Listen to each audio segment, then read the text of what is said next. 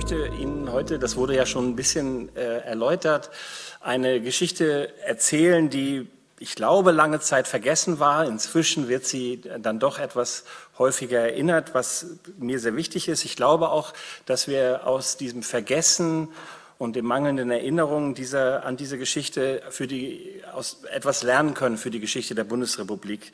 Das war eigentlich einer der Anlässe, warum ich das Buch geschrieben habe.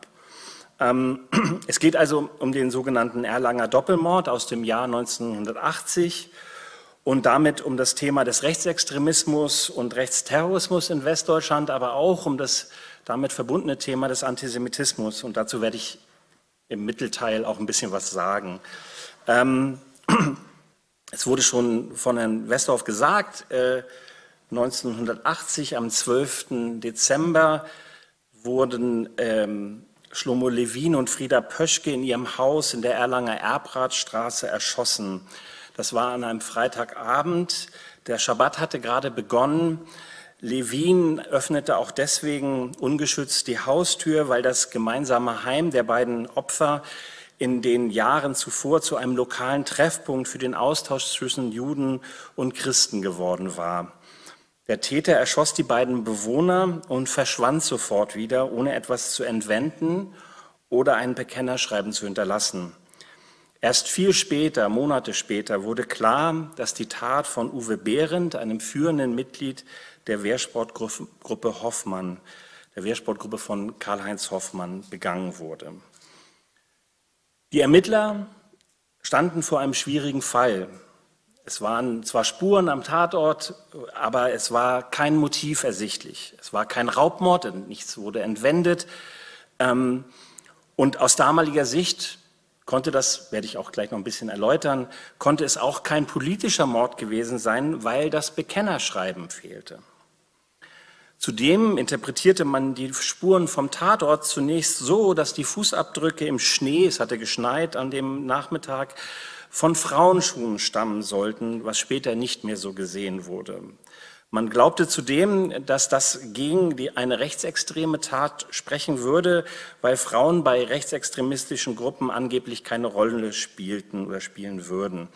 Was aber übrigens für die Wehrsportgruppe gerade nicht stimmte. Die hatte weibliche Mitglieder und hatte die auch in Fotomaterial zum Beispiel immer wieder äh, gezeigt.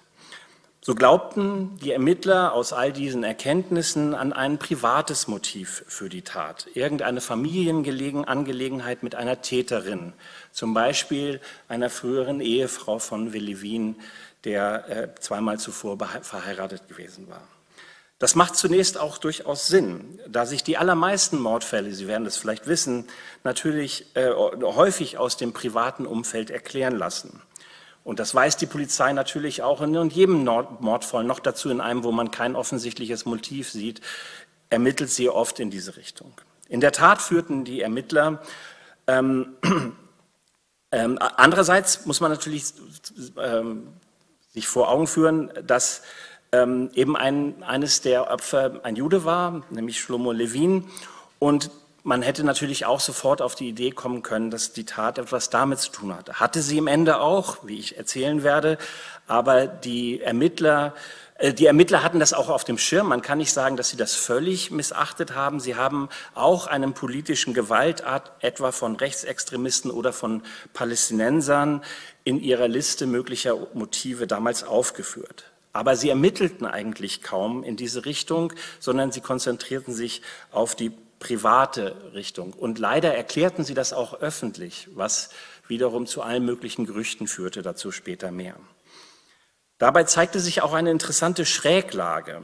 Man suchte den Täter vor allem im Umfeld von Levin und weniger in dem von Frau Pöschke, man glaub, da man eben eher glaubte, dass die Tat etwas mit dem jüdischen Hintergrund, mit dem Juden zu tun haben müsse. Zugleich war man weitgehend unfähig, ein antisemitisches Motiv für die Tat sich vorzustellen. Antisemitismus, das werde ich gleich noch ein bisschen erläutern, sollte es in der westdeutschen Nachkriegsgesellschaft auch 1980 eigentlich gar nicht mehr geben. So war nicht zuletzt die offizielle Haltung von Staat und Regierung nach dem Zweiten Weltkrieg und dem Holocaust an den europäischen Juden. Bevor ich paar Sachen zu dem Fall sage und zu den Ermittlungen und dann auch zu der Medienberichterstattung und dann auch irgendwann zu dem Vergessen. Nur ganz kurz vielleicht zu den Opfern, weil es mir wichtig ist, dass wir äh, sie nicht vergessen ähm, und gerade auch wieder mit ins Erinnern rücken. Ähm, es ist aber auch wichtig für die Tat, denn der Täter und die Wehrsportgruppe wussten sehr genau, wer hier getötet wurde. Frieda Pöschke, Sie sehen die beiden hier in einem privaten Foto einige Jahre vor dem ähm, Mord. Frieda Pöschke war 1923 in äh, Erlangen geboren worden. Sie war protestantischer Herkunft. Sie war die Witwe und deswegen auch durchaus stadtbekannt des früheren Oberbürgermeisters von Erlangen, Michael Pöschke, der als SPD-Politiker von den Nationalsozialisten verfolgt worden war und auch im Konzentrationslager Dach, Dachau inhaftiert worden war. Nach dem Tod ihres Mannes hatte sich Frau Pöschke aber aus dem öffentlichen Leben zurückgezogen ein paar Jahre später trifft sie dann auf Shlomo Levin. Ähm, sie lernt ihn auf einer Veranstaltung der Fränkischen Gesellschaft für christlich-jüdische Zusammenarbeit kennen und ähm, sie ziehen aber einen gewissen Zeitpunkt dann zusammen. Sie arbeitet auch für seinen Verlag und äh, in dem Haus, das sie äh, bewohnen gemeinsam, entsteht ein, eine Art besondere Gastfreundschaft, so kann man das in den Quellen lesen. 1980 war dort, ein Zitat, ein Brückenschlag zwischen Juden und Christen entstanden, wie es damals ihn noch selten, nur selten gab. Frieda Pöschke wurde nur 57 Jahre alt. Shlomo Levin, den Sie auch auf dem Sehen, wurde 1911 in Jerusalem geboren. Er entstammt einer alten Jerusalemer jüdischen Familiendynastie. Ähm, sein Vater, das ist ein bisschen ungewöhnlich, aber sein Vater ähm, nahm, nach dem, äh, nahm 1917 während des Ersten Weltkriegs eine Rabbinerstelle in äh, Posen an, sodass Levin, sein Sohn, in Deutschland aufwuchs.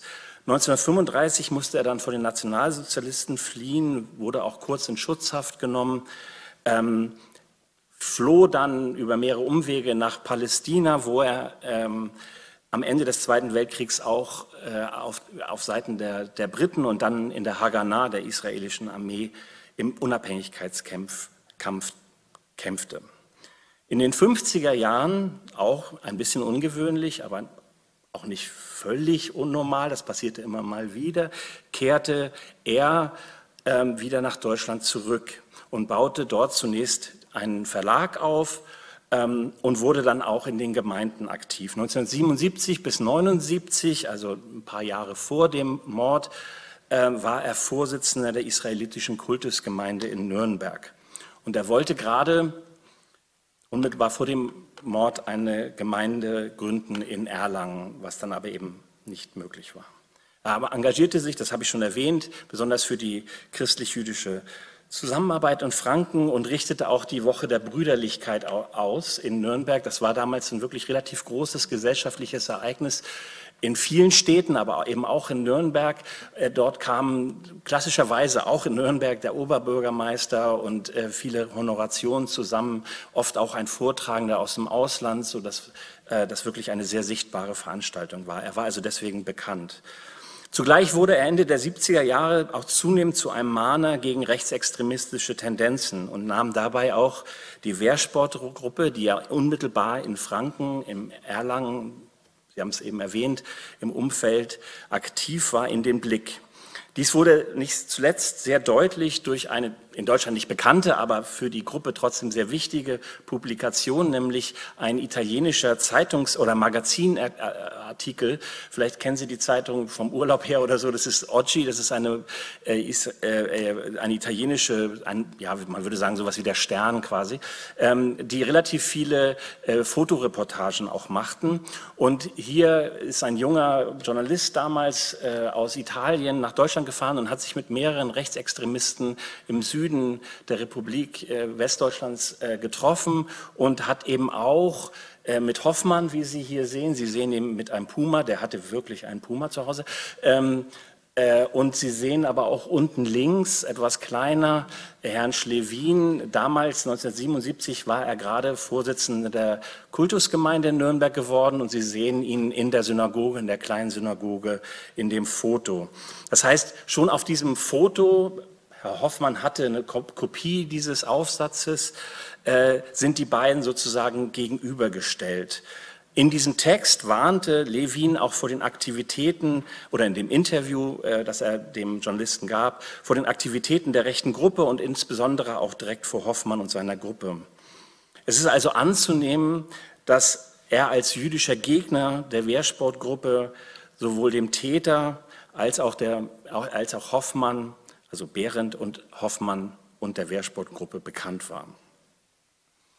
Äh, ich möchte übrigens nochmal betonen, dass die Behörden diesen Artikel kannten, übersetzt hatten auch selber und äh, erst einige Wochen vor dem Doppelmord im Haus von Hoffmann neben seinem äh, Schlafgemach gefunden hatten, aber trotzdem nicht in der Lage waren, eine Verbindung zwischen dem Opfer und der Wehrsportgruppe über mehrere Wochen herzustellen. Ich versuche das ein bisschen zu erklären. Warum ist das so? Warum war es so schwierig, diese Tat aufzuklären? Warum war es den ähm, Ermittlern offensichtlich lange Zeit unmöglich, eine Verbindung zum, Anti äh, zum Rechtsextremismus zu ziehen? Eine der größten Probleme, ich sehe, da sind mehrere, aber eine der größten Probleme ist äh, die Tatsache, dass man ähm, dass man sich eine antisemitische Motivation für die Tat nicht recht vorstellen könnte, aus, konnte. Aus heutiger Sicht mag das vielleicht überraschen, wenn Sie hören, da äh, ist ein Anschlag auf eine Synagoge, dann denken Sie natürlich sofort, ja, das ist aus Antisemitismus. Das ist in den 80er Jahren oder den 70er Jahren nicht unbedingt die Denkweise. Ähm, man äh, geht in den 80er Jahren sehr stark davon aus, dass der Antisemitismus sozusagen sich kulminierte im NS-System und danach quasi zusammenbrach und eigentlich nicht mehr richtig vorhanden ist. Äh, so stellte der erste Bundespräsident Theodor Heuss im Dezember 49, also kurz nach Gründung des Staates, fest, dass man den Antisemitismus eigentlich besiegt habe. Zitat, die deutsche Demokratie werde weniger an Antisemitismus und anderen Erscheinungen der Hitlerzeit zu leiden haben als manches andere Land. Wirklichen Antisemitismus gäbe es in Deutschland nicht mehr. Das war zwar falsch, wie auch viele Aktivitäten der rechten Szene zum Beispiel zeigen, auch verschiedene Antisemitismus-Skandale, die damals äh, seit den 50er Jahren immer wieder passierten und auch erste Meinungsumfragen zeigen das, die damals äh, gemacht wurden. Aber man glaubt es trotzdem zu gerne, weil die, die Abkehr der Bundesrepublik von dem NS-Erbe hing eben an der Abkehr vom Antisemitismus. Das heißt, man wollte es glauben, wenn man es so sagen darf. Ähm, natürlich könnte man jetzt auch darüber reden, dass es diverse äh, noch NS-Täter in diversen Jobs und Berufen in der Bundesrepublik gab, die auch ein Interesse daran hatten, diese Verbindung nicht besonders stark zu machen, die auch teilweise Verbindung zum rechten Milieu hatten oder zum rechtsextremistischen Milieu. All das will ich jetzt nur andeuten und nicht weiter ausführen. Es entstand also eine merkwürdige Gemengelage. Man war offiziell gegen Antisemitismus und verurteilte den auch, aber man integrierte zugleich die, die NS-Antisemiten, ähm, die ja oft nur angeblich nur mitgelaufen waren und äh, man diskutierte auch deren antisemitische Motivation eigentlich nicht.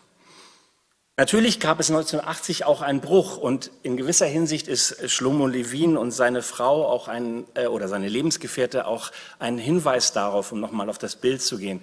Man bemühte sich um Zusammenarbeit. Die christlich-jüdische äh, Gesellschaft für Zusammenarbeit war auch dafür da, äh, sich einander wieder anzunähern und natürlich auch über die Vergangenheit zu sprechen und die NS-Vergangenheit auch aufzuarbeiten. Herr Levin war einer und Frau Pöschke auch. Die waren zwei, die sich dafür gerade äh, ähm, engagierten. Trotzdem glaube ich, dass es in der gesamten Gesellschaft eben noch viel stärker ein Nicht-Thema war, als wir uns das heute vorstellen können. Und deswegen äh, diese, diese Richtung auch den Ermittlern nicht sofort sich aufdrängte. Allerdings, das ist wieder etwas schwieriger zu erklären, gab es in, auf dem rechten Lager in den 70er Jahren, heute oft vergessen, eine große Mobilisierung im rechtsextremistischen Lager.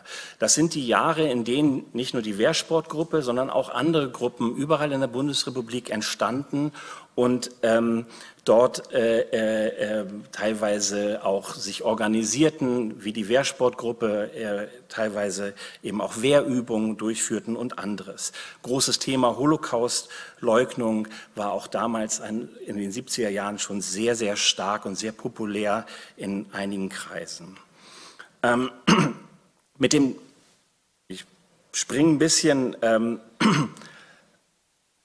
ich glaube in meinem Buch, ich versuche in meinem Buch darzustellen, warum ich auch das Umfeld der Wehrsportgruppe und auch Hoffmann ähm, äh, für zumindest anfällig zum Antisemitismus halte. Ich habe versucht herauszuarbeiten aus verschiedenen Publikationen der Wehrsportgruppe, aber auch aus den Diskussionen der Mitglieder der Wehrsportgruppe, dass sie äh, antisemitisch eingestellt waren.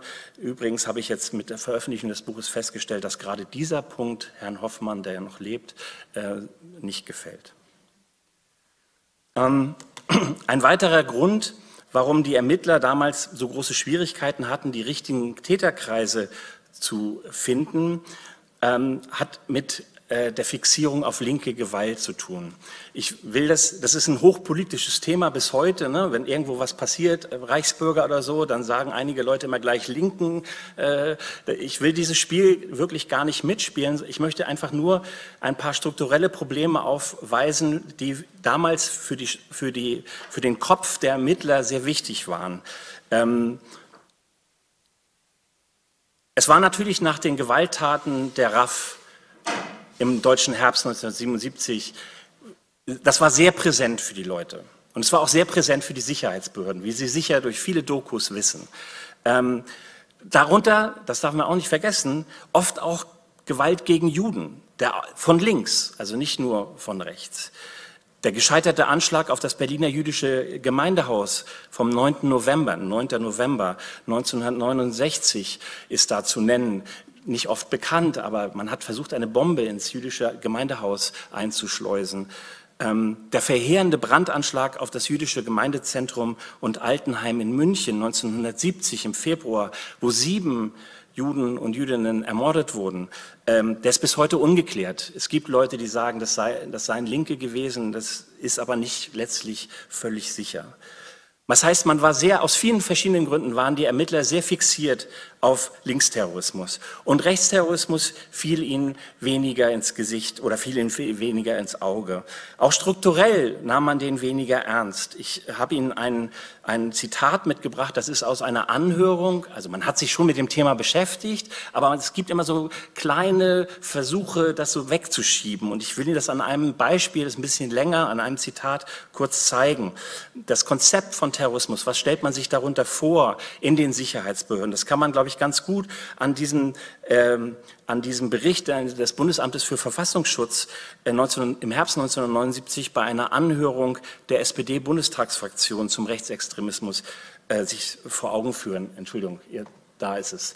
Ähm, ich lese es kurz vor äh, und werde es einen Augenblick erläutern und kurz erläutern. Eine Ideologie, also das stellt man sich sozusagen vor unter Terrorismus. Eine Ideologie im, im Sinne eines geschlossenen Gedankenargumentes, äh, Gedanken- und Argumentationsgebäudes gibt es bei den Rechtsextremisten nicht.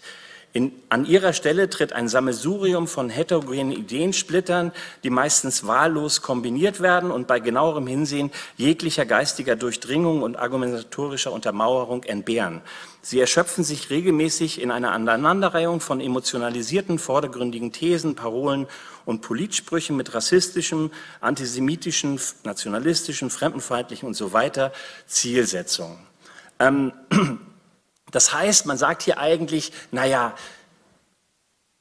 die sind nicht so wahnsinnig helle, um es mal vorsichtig, um es mal direkt zu sagen.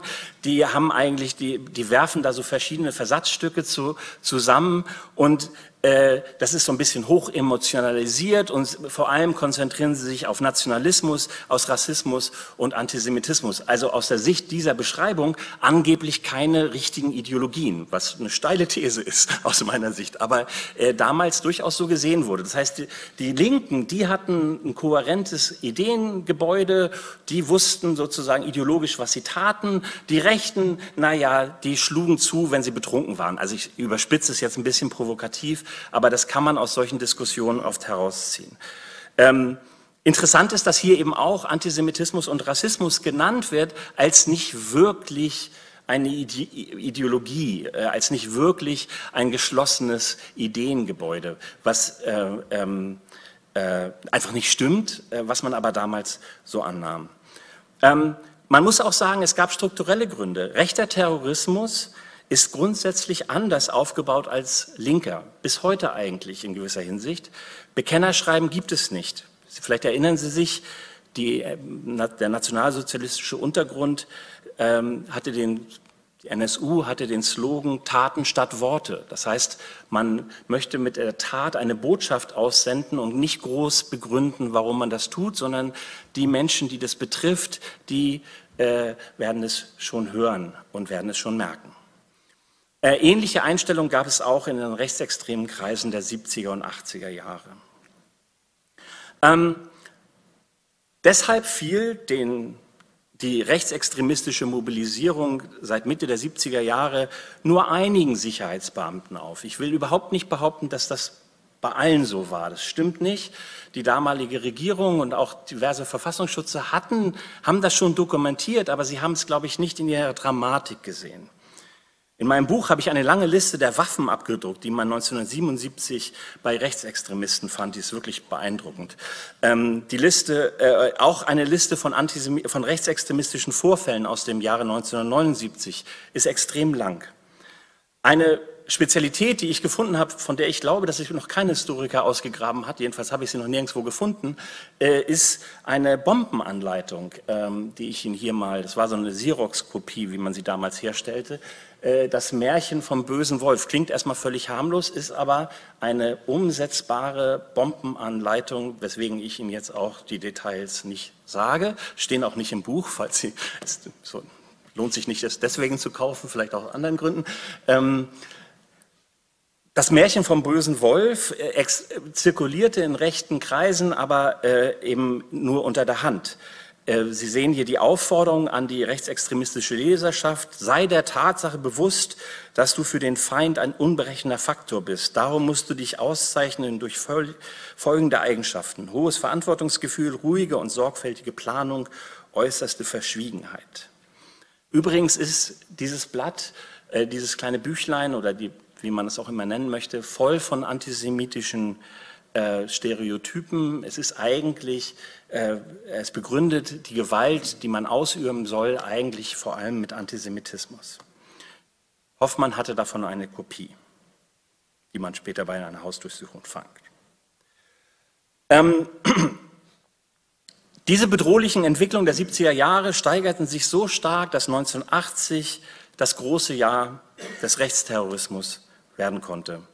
Das bis heute schlimmste Terrorjahr der Nachkriegsgeschichte. Wir haben es eben schon gehört mit 21 Toten.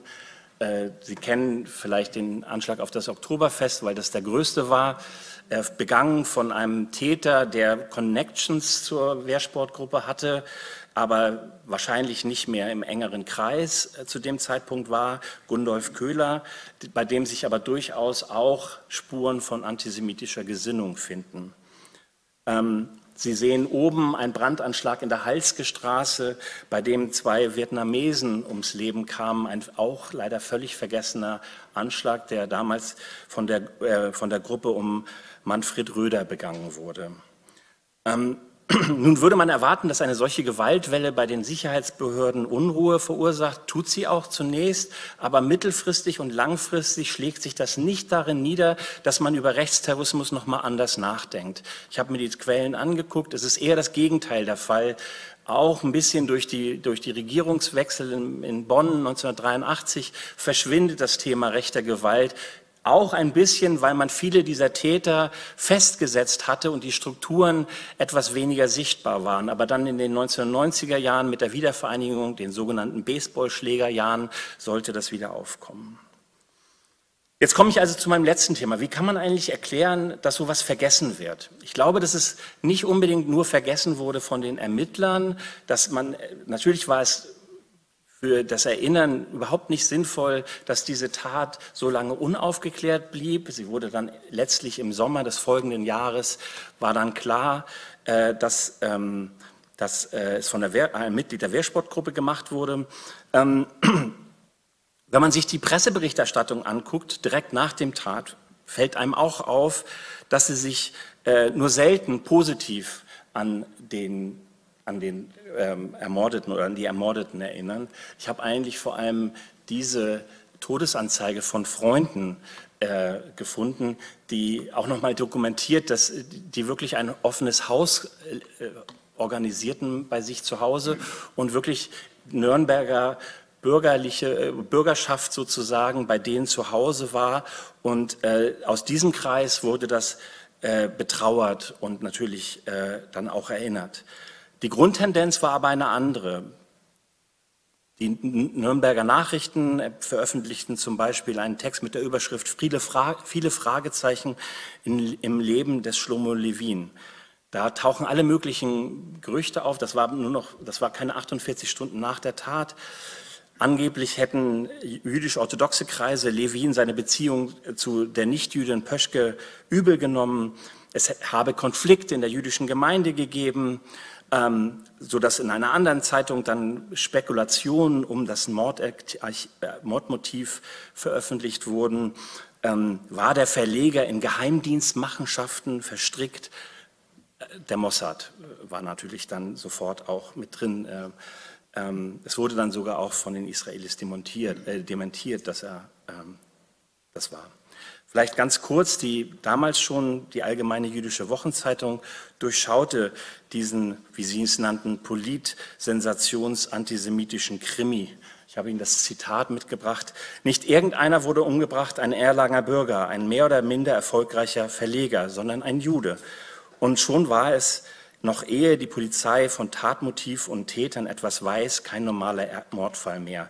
Stattdessen ließ man das Privatleben schillern, wohlgemerkt das Privatleben des Ermordeten und nicht des Mörders. Und hinter all dem steht, kaum ausgedrückt, es war ein Jude.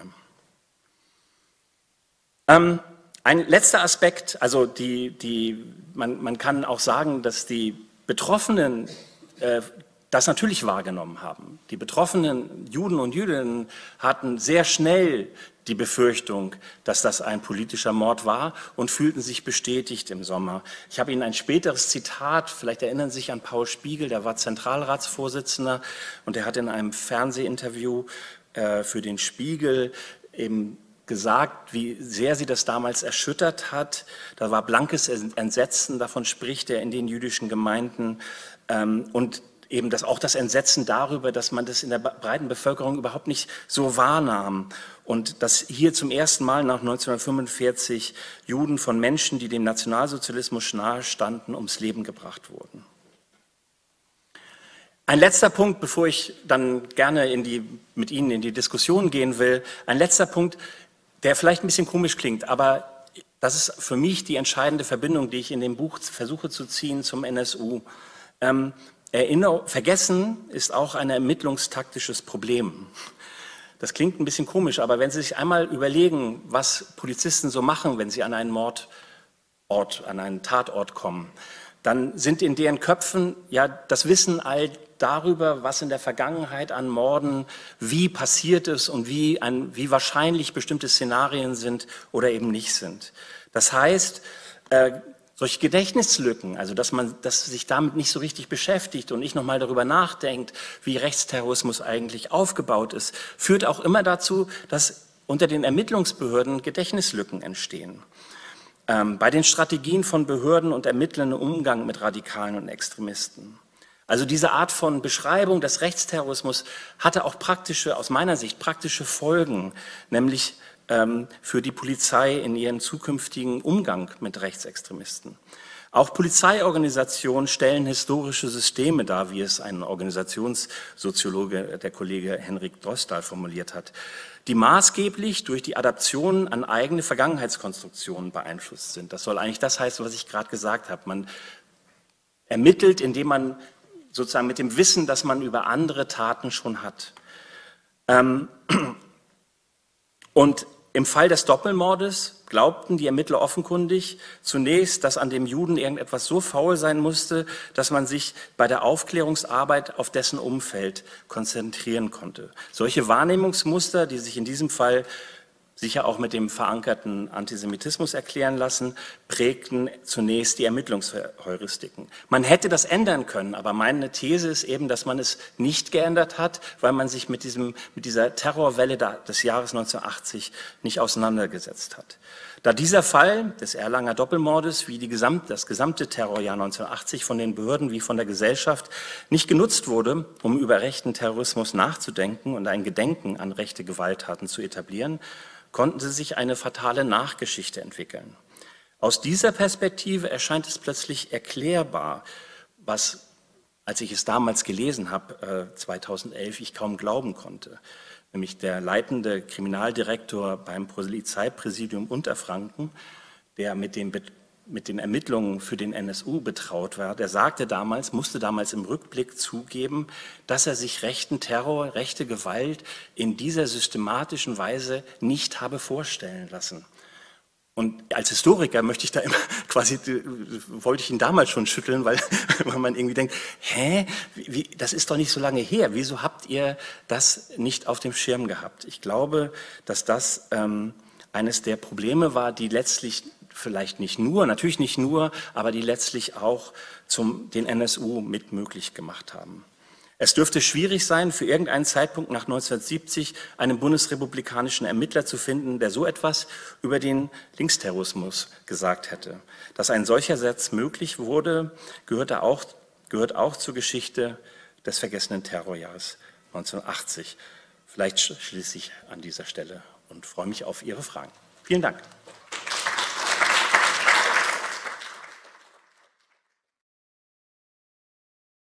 Ja, lieber Jensen, vielen herzlichen Dank für diesen fulminanten Überblick über Ihr Buch, das uns dieses Buch auch nochmal in all seinen Facetten auch näher gebracht hat. Christian Westerhoff hat es schon angekündigt, wir werden jetzt erstmal in der Dreierrunde diskutieren, zusammen mit meinem Kollegen Fabian Hennig, der hier an der Landesbibliothek Referendariat gerade macht, sich aber für die Diskussion auch deswegen prädestiniert ist, weil er Geschichte und Judaistik studiert hat, wie ich gerade von Christian auch noch erfahren habe.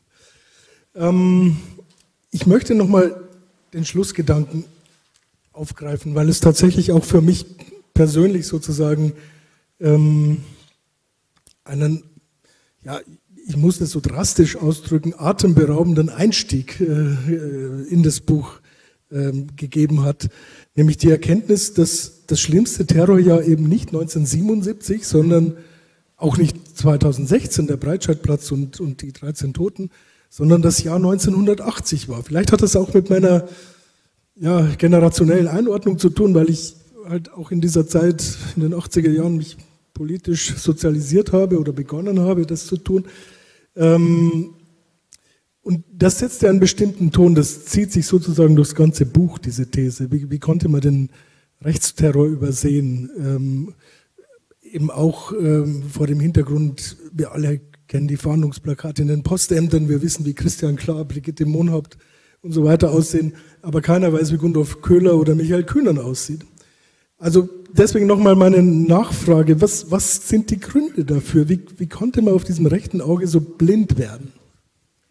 Also das sind natürlich viele und ähm, ich habe natürlich manches, wenn man das so schreibt, so ein Buch, dann, dann hat man ja, also in diesem Fall jetzt eben, war mein Thema ja jetzt nicht unbedingt dieses ganze Jahr aufzuarbeiten, sondern diesen spe speziellen Fall, weshalb ich sehr stark Gewicht auf den Antisemitismus gelegt habe. Mhm. Ich glaube auch, dass der ein wesentlicher Aspekt in dieser Geschichte des, der Nichtbeachtung äh, äh, spielt. Ähm, ähm, aber natürlich auch andere. Also zum Beispiel die Tatsache, dass ähm, man, wenn überhaupt, gerade anfing, sich mit der NS-Vergangenheit intensiver zu beschäftigen. Also viele Gedenkinitiativen entstanden in dieser Zeit. Ich bin gar nicht dafür, das so schwarz-weiß zu malen, das stimmt schon, aber man war da eben sehr fixiert auf das NS und rechter Terror, das schien irgendwie so ewig gestrige, wie man damals sagte, also so übrig gebliebene, die, von denen man glaubte, naja, also wenn man so ewig gestrig sagt, dann sagt man ja quasi schon, naja, die werden schon irgendwann weggehen. ähm, und äh, man hat einfach die Zukunftsfähigkeit dieses Milieus, glaube ich, nicht gesehen. Ähm, auch weil es einem natürlich sehr fremd vorkam, weil es äh, sehr gewaltaffin war, sehr männlich, sehr, äh, sehr, wie soll ich sagen, ja, so szeneartig. Und dann kam in der Zeit auch die Skinheads auf, die Skinhead-Bewegung, äh, sodass man auch, wie ich glaube, an, diesem, an dieser Quelle ganz gut sehen kann, man auch so, eine, so, ein, so, ein, so ein Schichten, so ein Unterschichten-Narrativ bauen konnte. Naja, die da, die da unten die saufen, wenn sie und schlagen dann zu. Das sind ja nicht wirklich politisch denkende Leute.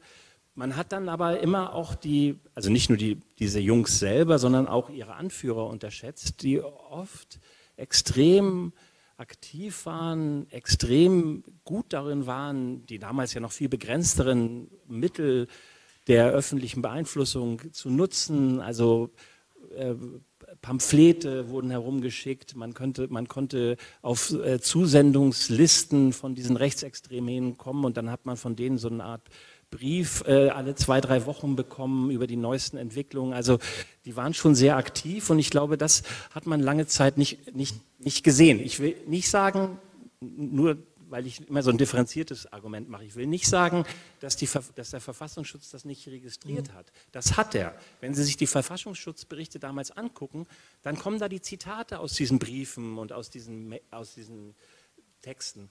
Aber man hat es nicht in der Bedeutung gesehen. Man war, das war völlig weg im Vergleich zu 1977, zu dem, zum Linksterrorismus, der ja auch schlimm war. Ich will das nicht, ne, ich, ich äh, mir geht es nicht um eine Aufrechnung oder so, mir geht es darum, versuchen, zu versuchen zu verstehen, warum eine Gesellschaft sowas nicht sieht. Und ich glaube, dass das eben auch einer der wesentlichen Gründe war, dass man sehr stark damit beschäftigt war und äh, dieses rechte Ding nicht richtig ernst genommen hat.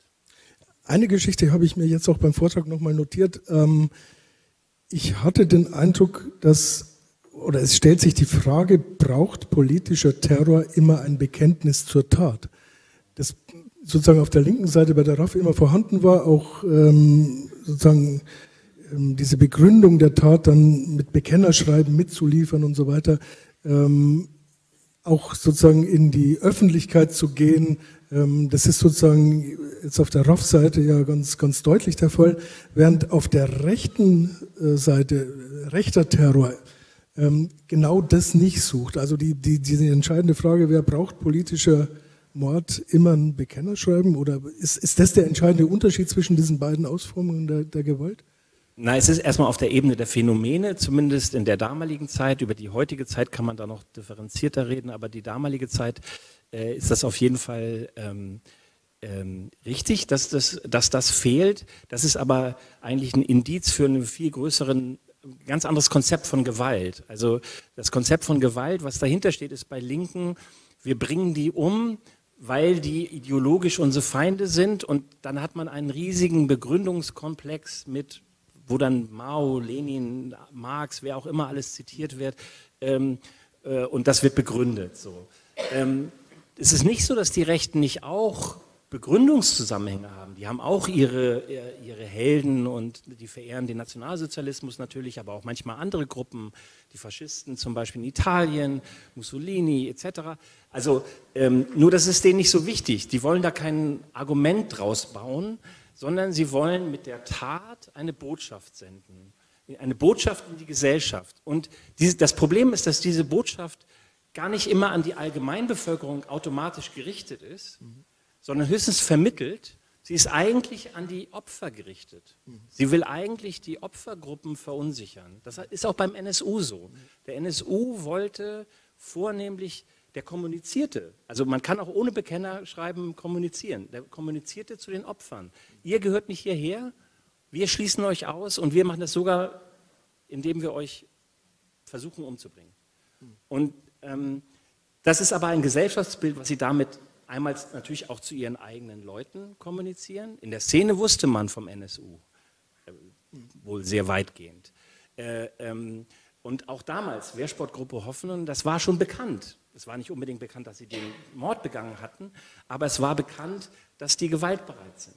Und das heißt, in die Szene kommuniziert man, man kommuniziert zu den Opfern und man versucht natürlich darüber auch die Demokratie und die Gesellschaftsordnung umzuschmeißen. Man macht es nur über einen anderen Umweg. Man geht nicht über Theorien, wenn Sie so wollen, sondern man versucht, die Gesellschaft zu destabilisieren, das Zusammenleben der Menschen zu destabilisieren und gerade die Solidarität mit Opfergruppen auch zu unterminieren. Das ist, glaube ich, ein anderes Konzept, wenn Sie so wollen.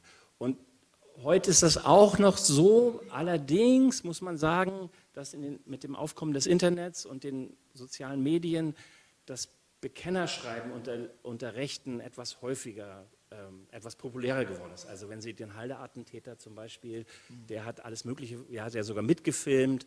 Wenn Sie äh, Anders Breivik in, in, Norwegen sich anschauen, der hat ein ganzes Manifest geschrieben. Also das hat sich einfach geändert durch die Öffentlichkeitsstrukturen. Jetzt könnte man argumentieren, dass genau das ja auch funktioniert. Also diese Attacken auf Minderheiten, auf die dann der Staat wenig reagiert oder ignoriert und in der Erinnerung wenig auftauchen. Das ist ja aufgegangen zu dem Zeitpunkt zumindest und in Bezug auf die NSU ja auch später. Andere Attacken wie auf dem Breitscheidplatz werden groß rezitiert, weil eben die Mehrheitsgesellschaft betroffen ist, wo die Minderheitengesellschaften betroffen sind. Dort nicht. Ist es was, was sich auch so fortsetzt, denken Sie? Hat sich da was geändert? Und eine andere Frage noch, was macht das mit den Opfergruppen? Ja, also erstens muss man, will ich auch hier dieses Bild nicht zu einfach malen. Also der Oktober, das Oktoberfest, der Oktoberfestanschlag hat normale, also nicht jüdische Gruppen, die das Oktoberfest besucht haben, äh, ermordet, wie Sie sicher wissen. Also das heißt, auch in diesem, deswegen übrigens entstand 1980 eine Kritik innerhalb der rechten Gruppen an diesem Anschlag, weil der Volksgenossen, sogenannte, umgebracht hat.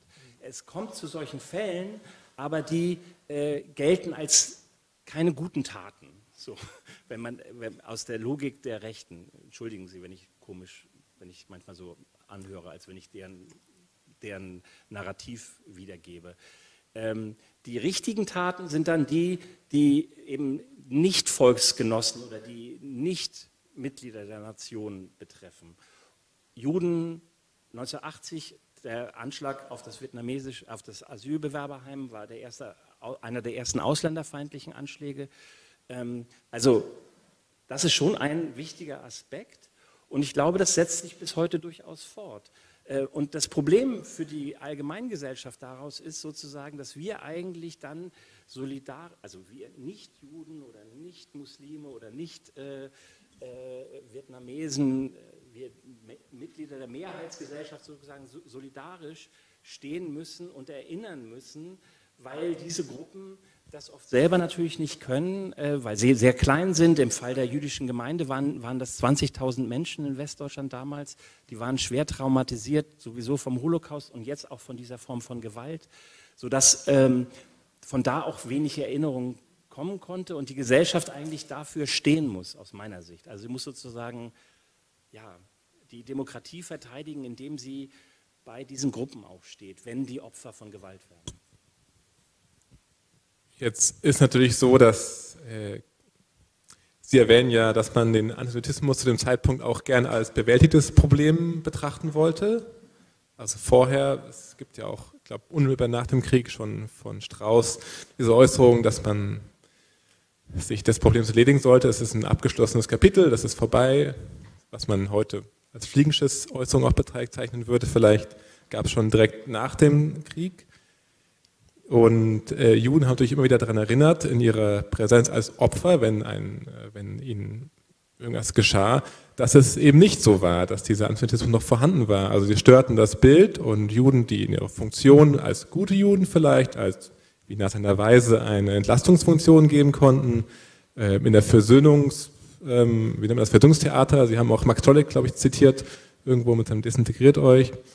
ähm, eine Funktion der Entlassung der Deutschen geben konnten, wenn es äh, vorgebliche Versöhnung gab bei Erinnerungsveranstaltungen und sowas. Wenn dann aber so etwas passierte, das stört natürlich das Bild der Deutschen von sich selbst und auch die Entlastung, die da passiert.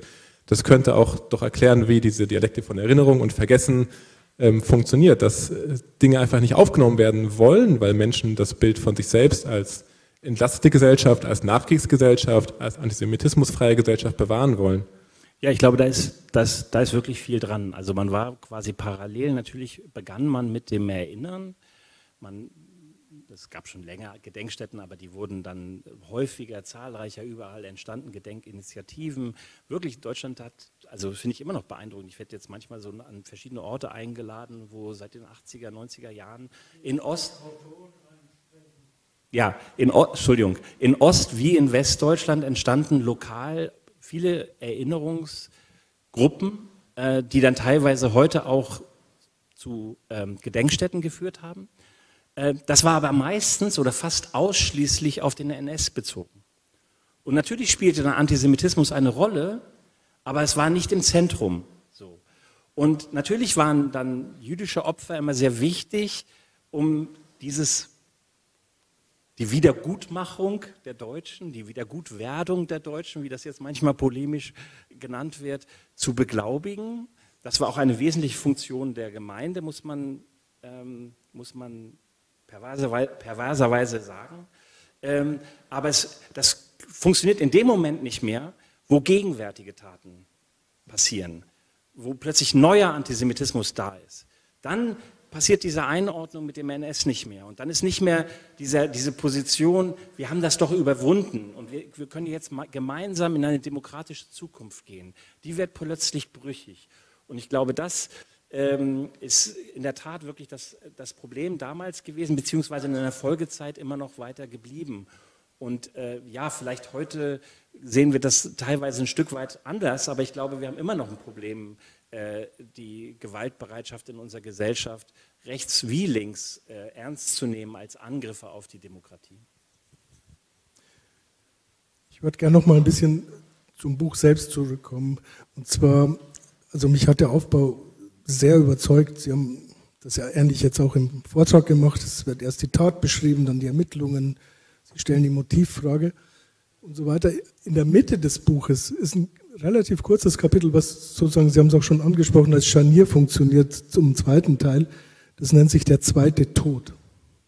Und ähm, tatsächlich ein beeindruckendes Kapitel, weil, weil Sie da beschreiben, wie sozusagen das Opfer oder die beiden Opfer das Umfeld ausgeleuchtet wird, wie Gerüchte entstehen. Ähm, Sie haben es auch kurz im Vortrag schon angesprochen, ähm, diese angebliche Geheimdiensttätigkeit von Shlomo Levin und so weiter dass es auch innerhalb der jüdischen Gemeinde Konflikte gegeben habe. Und wenn man das liest, das ist wirklich frappierend. Und Sie haben es ja auch erwähnt, ähm, das, das, wiederholt sich ja dann 2010, 2011 ähm, äh, ähm, in diesen Ermittlungen äh, gegen den NSU, die auch in die falsche Fährte laufen. Wie, wie kann man sich sowas erklären oder wie erklären Sie sich sowas? Warum man das nicht erkannt hat. Sie haben es ja auch angesprochen, die, dieses Zitat von dem Ermittler. Ja, also ich glaube, dass das bei natürlich dann gibt es auch da wieder Unterschiede. Natürlich die, die, äh, die, die Gruppen, die die NSU attackiert hat, das äh, waren oft sehr einfache äh, Männer, es waren türkischer Herkunft. Die, das, da hatte man dann oft so Narrative wie das das Verbrechen, das organisierte Verbrechen, das war das, was die, da, da kommen die Täter her und so. Aber das Schema ist ja eigentlich dasselbe. Das Schema ist sehr ähnlich und ich glaube auch, dass das ähm, sozusagen, also ich spreche ja jetzt häufiger berufsbedingt mit LKA und BKA-Beamten äh, und so. Und ich glaube, was, der, was eine der größeren Veränderungen dabei ist, dass man viel stärker äh, die betroffenen Perspektive bei diesen, bei diesen Aspekten mit reinnimmt, um das genau nochmal zu verhindern, um genau sensibler zu werden, wie die das interpretieren und wie die möglicherweise Fakten lesen, die die Ermittler aus ihrem Blick vielleicht, der eben durch die früheren Ermittlungen geprägt ist, nicht gesehen haben.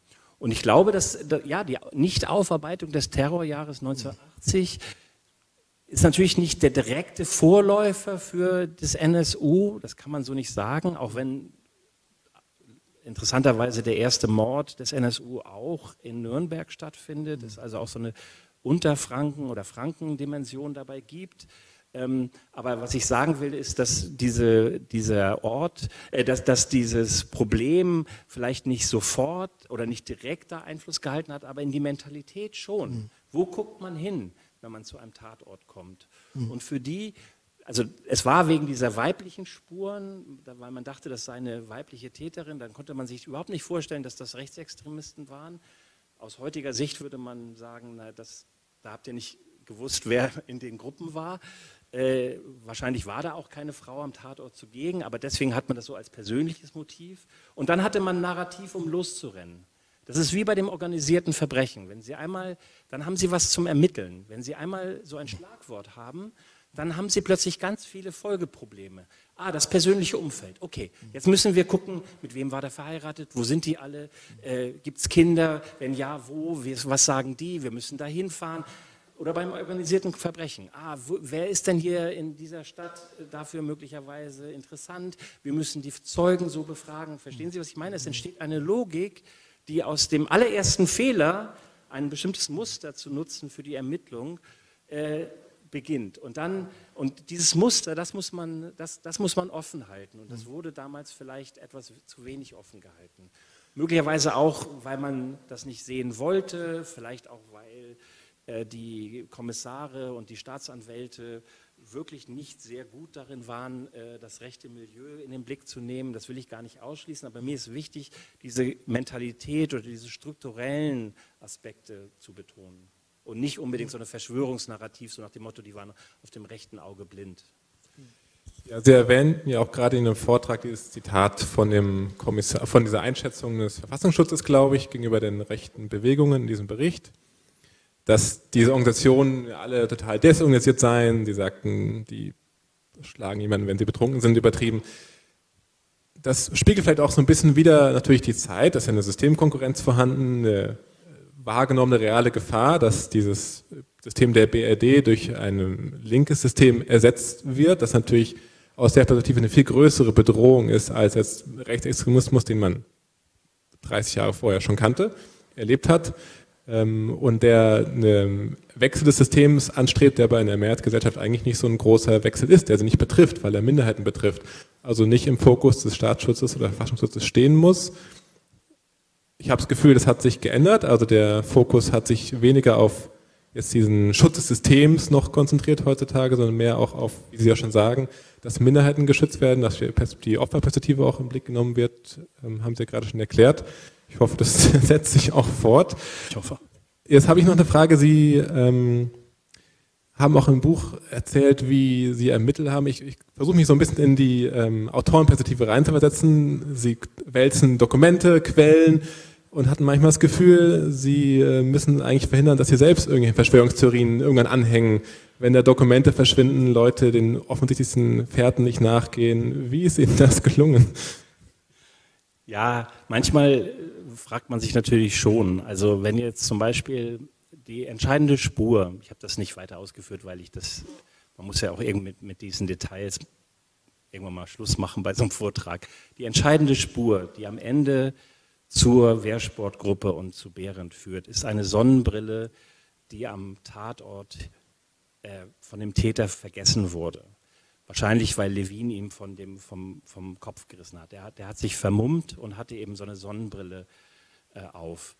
Die blieb am Tatort und auf der war ein, ein war auf dem, auf dem Brillenträger äh, der Hersteller und die Modellnummer vermerkt. Der Hersteller war in Heroldsberg ähm, in der Nähe von Franken eine Firma, die eben solche Brillen herstellt. Wieder eine lustige, äh, die Ermittler verbringen Wochen damit, die alle Käufer, potenziellen weltweit, alle Käufer solcher Sonnenbrillen ausfindig zu machen.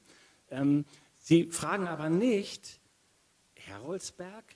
Ha, dann im Nebenhaus der Firma lebte ähm, lebte Hoffmann, bevor er nach äh, Ermreuth zog.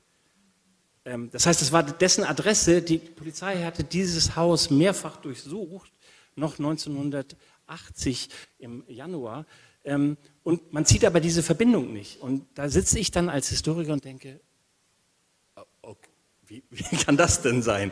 So, ähm, ich habe dafür natürlich letztlich keine Erklärung, außer dass ich eben versuche, sozusagen diese Welt zu rekonstruieren, was man versucht, was man wie gedacht hat, was man für wie wahrscheinlich gehalten hat.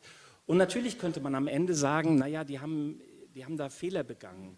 Na, das ist auch sicher so, wie auch immer, das passiert ja auch. Das sind ja Menschen, das ist ja zwar tragisch, aber es passiert. Nur es passiert eben auch viel mehr. Es, eine Täter-Opfer-Umkehrung findet statt in der Berichterstattung. Durchaus auch, weil der Staatsanwalt ständig Sachen sagt in, der, in die Mikrofone. Also es, ähm, es ist eben dann natürlich nicht unschuldig, es ist nicht einfach nur eine Panne. Und auch Pannen muss man irgendwie erklären. Wie, kann, wie kommt es dazu, dass man da nicht hinguckt? Ähm, also so habe ich versucht, äh, das zu rekonstruieren und ich glaube, ich scheue das so ein bisschen, das nach diesem alten Narrativ zu machen, ja, Strauß, die Bayerische Landeskriminalamt, äh, das waren alles eh Rechte oder eher rechts äh, ausgerichtet. Trotzdem wollen Ermittler, auch Mordermittler, die wollen so einen Fall lösen. Und warum sie das nicht hinkriegen, ist, glaube ich, nicht unbedingt eine politische Frage, manchmal vielleicht doch, aber es ist auch eine Frage, wo man hinguckt.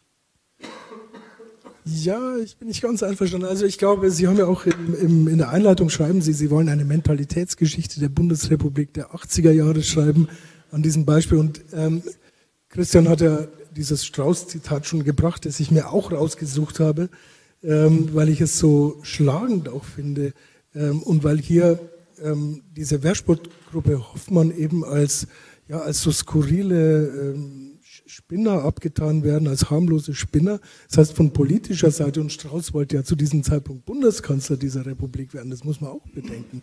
Also insofern hatte, ähm, hatte so ein Zitat natürlich ähm, schon nochmal ein anderes Gewicht oder eine andere Bedeutung. Ich sehe eher das Problem, dass ähm, in der Gesellschaft die Bereitschaft nicht da ist, ähm, sich wirklich mit dem Phänomen Rechtsextremismus zu beschäftigen. Und das ist tatsächlich eine Kontinuität, ähm, die, die sich dann eben weiterzieht und im Prinzip bis in die Gegenwart zieht, glaube ich.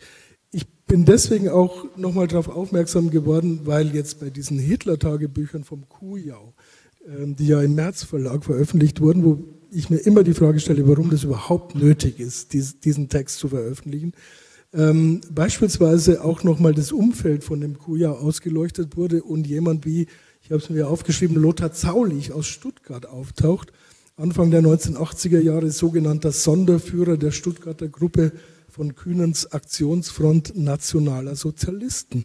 Also ähm, das sind ja auch Personen, wenn Sie den Zaulich googeln, da kommen Sie irgendwie nicht weiter, aber die, die haben ja seitdem immer sozusagen im Hintergrund weiter gewirkt. Und ist es tatsächlich sozusagen, kann man konstatieren, dass die Gesellschaft ähm, bei rechts nicht so genau hinschaut, weil man sozusagen die Gefahr auch immer unterschätzt hat. Historisch glaube ich, dass das auf jeden Fall so ist und dass wir da so ein Erbe haben, gegen das wir sozusagen angehen müssen, äh, eine Sensibilität entwickeln müssen. Das habe ich ja versucht zu, zu zeigen ich habe auch wollte nicht den Eindruck hinterlassen, als gäbe es diese rechten Netzwerke nicht. Im Gegenteil, die gibt es. Die sind, äh, die, die gab es auch damals schon. Die waren sehr stark. 1977 äh, sollte in Nürnberg ein sogenannter Auschwitz-Kongress stattfinden. Da äh, gegen, äh, fand eine Gegendemonstration statt, auf der Levin prominent sprach gegen Hoffmann ähm, das, waren, das waren damals, die zu diesem Kongress fahren sollten, das waren deutschlandweit und international bekannte Auschwitz-Leugner. Ähm, vor 1900, Mitte der 80er, vor Mitte der 80er war Holocaust-Leugnung noch nicht automatisch Volksverhetzung und in diesen Kreisen finden Sie das äh, in, in, den 70er Jahren überall. Und es ist schon eine enorme Mobilisierung von verschiedenen Gruppen dort zu sehen, die auch viele Jugendliche haben, aber die auch alte Verbindungen haben, auch Mittelalte, also Leute, die das NS nicht aktiv erlebt haben oder gestaltet haben, sondern die jetzt aber die Führungsfiguren sind, so wie Hoffmann selber und andere, äh, die in diesem Milieu arbeiten. Ich will die überhaupt nicht äh, banalisieren. Ich frage mich aber, zu welchem Zeitpunkt können deren Taten sozusagen wie in der Gesellschaft wirken und nicht wirken? Oder sozusagen, wie kann man gegen diese Taten vorgehen oder nicht vorgehen? Da, das, das, war, das war sozusagen das Thema des Buches ein bisschen, diese rechten Netzwerke, dass die existieren und gefährlich sind und auch bis heute in Kontinuitäten äh, existieren. Davon würde ich auf jeden Fall ausgehen. Wir kommen ja bald zum Ende unserer kleinen Runde hier. Ähm, vielleicht noch eine abschließende, aber auch ausgreifendere Frage. Was Sie nicht so erwähnt haben in Ihrem Vortrag, ist Ihre These, zum Grund für diesen Mord, also die äh, dahinterstehende ähm, Beauftragung vielleicht. Vielleicht können Sie dazu noch was sagen und dazu verweisen Sie vielleicht auf die PLO, interessanterweise. Und mich würde noch interessieren, Sie haben, glaube ich, versucht, auch die Quellen dazu zu erforschen, erwähnen, dass das PLO-Archiv in Algerien irgendwie verschollen sein soll und dass die israelischen Archive nicht offen stehen, wie man sich das als Historiker, Historikerin wünscht. Sind Sie noch mal weitergekommen? Was, was denken Sie? Jetzt gibt es eine interessante Verbindung ähm, zu Documenta. Da könnte ich jetzt länger drüber sprechen, weil auf der Documenta äh, Teile dieses PLO-Archives äh, äh, gezeigt wurden, allerdings nur Filme. Ähm, äh, woher die jetzt genau stammten, würde ich auch gerne wissen. Die kamen ähm, doch über Japan. Dann. Genau, die kamen über Japan, ist kompliziert. Ähm, ich habe versucht, das herauszufinden. Ich habe auch versucht, da nachzu, wenn Sie das Buch sich angucken, es gibt ein ganzes Kapitel über die PLO. Ich muss das kurz die, den Fall nicht kennen. Als der Mord stattfindet, ist die WSG gar nicht in Deutschland mehr tätig. Sie ist offiziell seit Januar 1980 verboten. Das habe ich nicht erzählt, aber das gehört wesentlich dazu.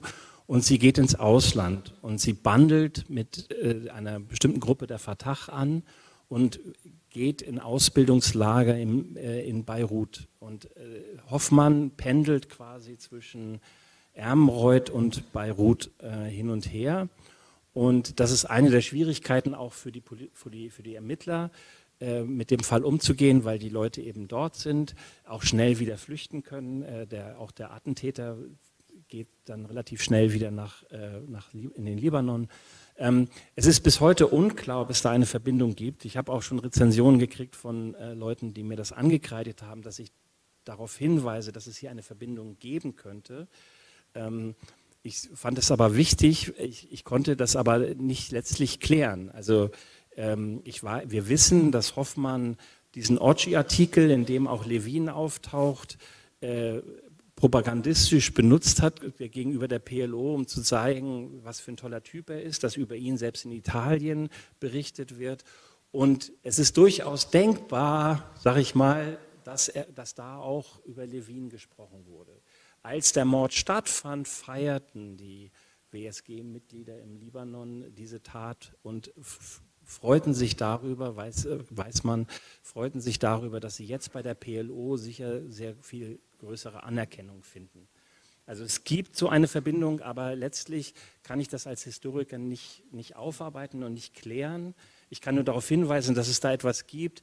Ähm, es wäre schön herauszufinden, und ich will das auch noch wieder versuchen, äh, ob es Aktenmaterial in, in Israel gibt äh, zu diesem Fall. Ich bin mir sicher, dass die Israelis natürlich, weil es auch ihr Staatsbürger war, an dem Fall sehr interessiert waren, aber ich bin da nicht richtig rangekommen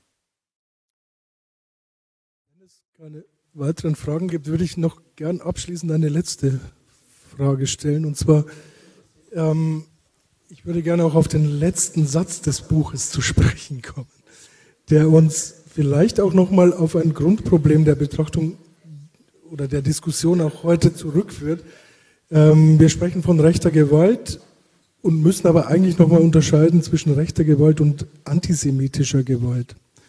Und der letzte Satz des Buches heißt auf Seite 230, ich zitiere Herrn Jensen, die nichtjüdische Gesellschaft und Politik, die nichtjüdische Gesellschaft und Politik haben den Erlanger Doppelmord bis heute nicht als Ereignis verstanden. Wie ist das genau? Wie, ist das genau zu verstehen? Wie haben Sie es, Sie es gemeint? Ja, ich glaube, dass man, also das hat sich natürlich im Nachgang des NSU etwas geändert und man hat jetzt auch auf Wikipedia und in ähnlichen Sachen auch eine Erinnerung an diesen Fall. Es gibt ja nicht nur mein Buch, auch Ulrich Chaussy hat äh, mhm. darüber geschrieben. Es gibt mehrere Sachen dazu. Also es ist kein völlig unbekanntes Thema mehr. Aber der Satz sollte sagen, da kommt noch ein Satz davor, dass man äh, ein Ereignis so beschreiben kann, dass ein politisches, wichtiges Ereignis teilt die Welt in ein Vorher und Nachher. Also äh, der deutsche Herbst, hat, da gab es ein Vorher und ein Nachher aus der Wahrnehmung der, der damaligen Menschen, aber auch der späteren. Der Doppelmord ist lange Zeit eben, hatte lange Zeit für Juden durchaus ein mhm. Vorher und Nachher, wie Herr Spiegel ja. dokumentiert, aber nicht für die allgemeine Gesellschaft. Vielleicht heute im Rückblick, wenn das dazu geführt hat, ist das gut, aber ähm, äh, nicht in der Zeit, mhm. würde ich sagen. So ist der Satz gemeint. Also der Satz soll sagen, das Nicht-Ereignishafte ist äh, ein Teil des Problems.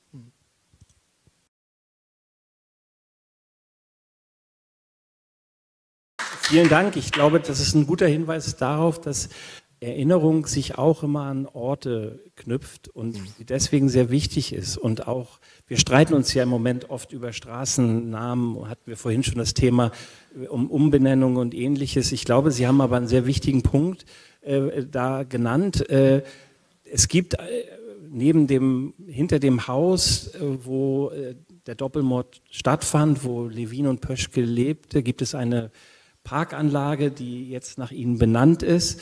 Der ähm, Bürgermeister von Erlangen hat, ähm, hat gesagt, als ich da vorgetragen habe, dass sie dort noch viel mehr vorhaben und er möchte dort auch Hinweisschilder und äh, vielleicht auch eine Gedenktafel noch installieren, damit man diese Tat dann auch wirklich dort vor Ort sieht. Jetzt ist da nur eben das Schild des Straßennamens oder des Parknamens. Ähm, ich finde, solche, solche Sachen sind wirklich auch wichtig. Orte zu schaffen, die an solche Taten erinnern, äh, ähm, ja, das macht, das, das gibt diesem Erinnern auch einen Ort. Also ich habe im Netz auch gelesen, dass es in Erlangen eine Initiative gibt, die äh, den, den, Tag der Ermordung auch in, versucht, in, also ins Bewusstsein der Menschen äh, in der Stadt zu holen und äh, da sich sozusagen auch eine private Initiative jetzt entwickelt hat. Und zu Oppenheimer muss ich auch dazu sagen, also es gibt ja jetzt eine Initiative der Stiftung Geiststraße, diesen Platz aufzuwerten, ein, äh, ein würdiges Denkmal zu schaffen für diesen Platz. Also ähm, da gibt es Sachen, die sozusagen in die richtige Richtung gehen. Ja, ähm, mir scheint, wir sind aber hier schon jetzt an einem Punkt angekommen, wo es äh, Zeit ist, äh, die Veranstaltung am Ende zuzuführen. Es äh, ist ja kein Hindernis dafür, dass äh, Sie selbst Gespräche weiterführen. ich denke, wir haben ein sehr würdiges Schlusswort hier gehört. Und ähm, ja, äh, ich glaube, es ist deutlich geworden, dass wir noch nicht am Ende der Geschichte sind, sondern dass es noch immer viel Arbeit zu tun gibt. Ähm, ich möchte ganz gerne diese ähm, ja, äh, Gelegenheit nutzen, um den drei Diskutanten hier auf dem Podium ganz herzlich zu denken, danken. Mein Kollegen Günther Riederer vom Stadtarchiv, mein Kollegen äh, Fabian Hennig, der ist hier Referendar in der Württembergischen Landesbibliothek ist und äh, Geschichte und Judaistik studiert hat und deswegen in meinen Augen genau der Richtige war, um hier mitzudiskutieren. Und natürlich vor allen Dingen äh, unseren Referenten Ufa Jensen, der sich aus Berlin hier auf den Weg gemacht hat, trotz nicht fahrender U-Bahn zu uns gekommen ist.